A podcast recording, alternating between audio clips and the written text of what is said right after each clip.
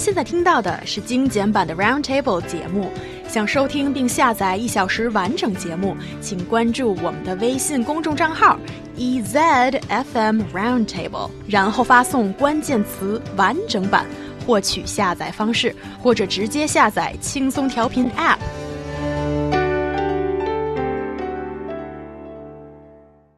Mysterious crop circles are called 麦田怪圈 provoke puzzlement, delight, and intrigue for many people. Now, in a village in Nanjing, dragon-shaped patterns have been flattened in a wheat field by local villagers. It is said that poisonous weed killers have been used to create this pattern.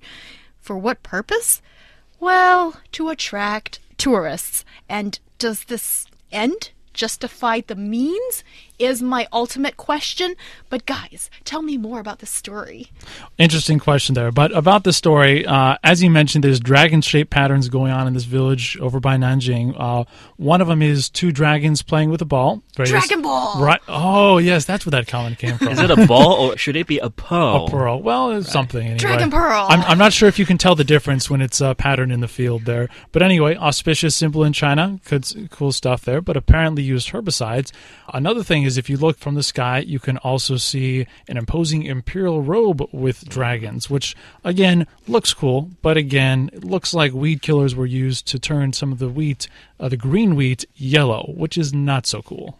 Right, I think it's a quite good thing. For one thing, the village can obviously upgrade the local economy because previously those farmers rely heavily on husbandry, on stock breeding, but now they can turn to tourism sector. And because of the ripple effect it can bring to the village, actually, you will see probably more visitors will come into the village to see this either imperial robe or the two dragons playing with the ball images, and they probably will stay in either hotels or hostels and, you know, spend money there. So generally, it's a very good idea for the local village.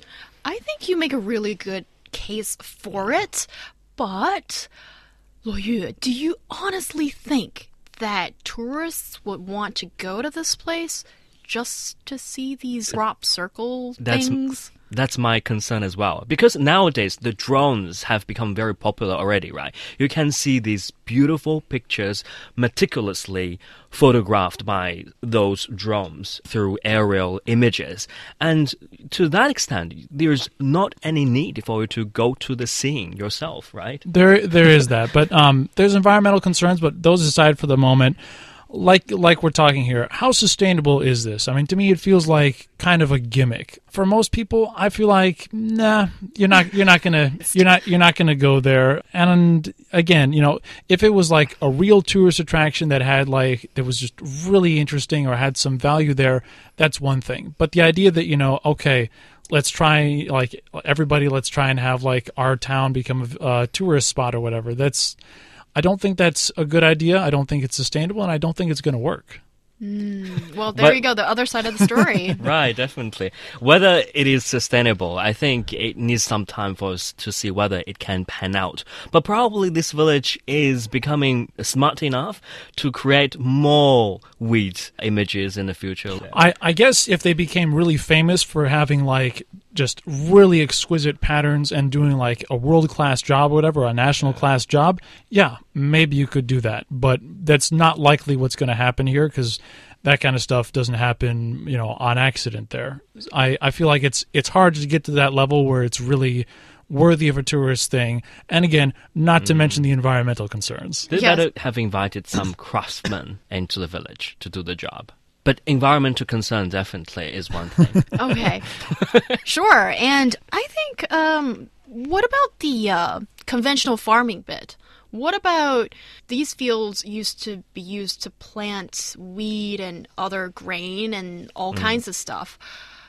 Is abandoning that and going for tourism a good idea here?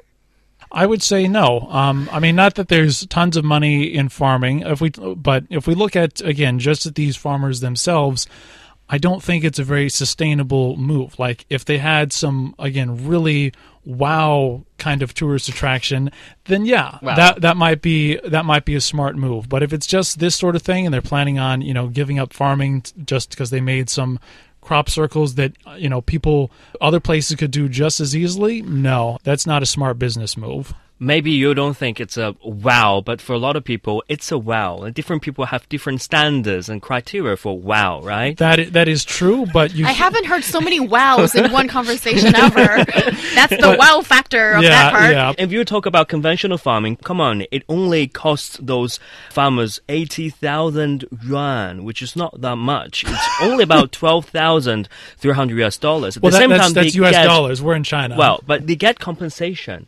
And if they can really upgrade from husbandry to tourism sector, that's a very good sign if it was good tourism, but again, I don't think it is. And also, they've gotten uh, compensated by who? The local government? Wouldn't it be better to put that money in a place where you might get a better return on your investment? A more what sort of investment? Well, if they rely on farming, they can never get enough money if the well, if the problem is only relying on farming, then they may look to diversify. But I'm not sure that tourism, by doing something that could be replicated by other people, is the best way to do it.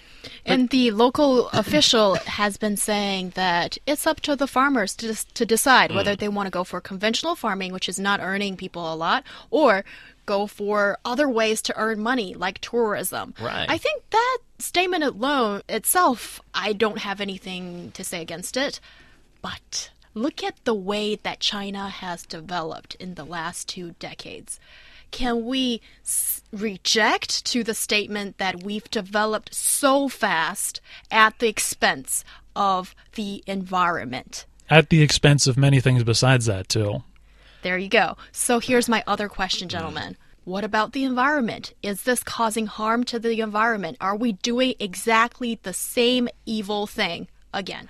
I don't think it's an evil thing because according to the just to village, dramatize, to sensationalize, and keep our listeners tuned in. No, I don't sensationalize because according to the village authority, this village has been saying that previously they didn't want to use herbicides.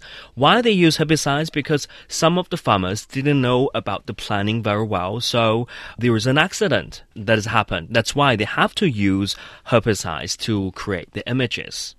Yeah, but they didn't have to do this in the first place. And herbicides are not good. So there's there's the direct damage to that. There's the damage the, the fact well there's the crops have been wasted and then maybe that will cause other problems that we're not seeing directly, maybe indirect problems there. And also if you want to talk about evil in, in doing bad to the environment, you can take a look at uh, Miyazaki movies. Gong Qi-jun, he has very good ones that show the, mm. the evils of uh, harming the environment. Oh, don't dramatize it. I think, you know, at least those people should give it a try. Come on. It shows their passion as well as wisdom to trying to develop themselves, passion, upgrading their economy. Okay, I, I agree with that sentiment that, you know, we there should be innovative and creative ways to get better, especially when it's just agriculture, which is not a big moneymaker. Right. But I think there are better ways. Uh, I mean, not that the farmers can decide this themselves, but if the local government wanted to do it, maybe they could turn it into a special economic zone or a free trade zone. No, that's not very easy to establish. It is not easy. Um, industrial park or economic zone. At the same time,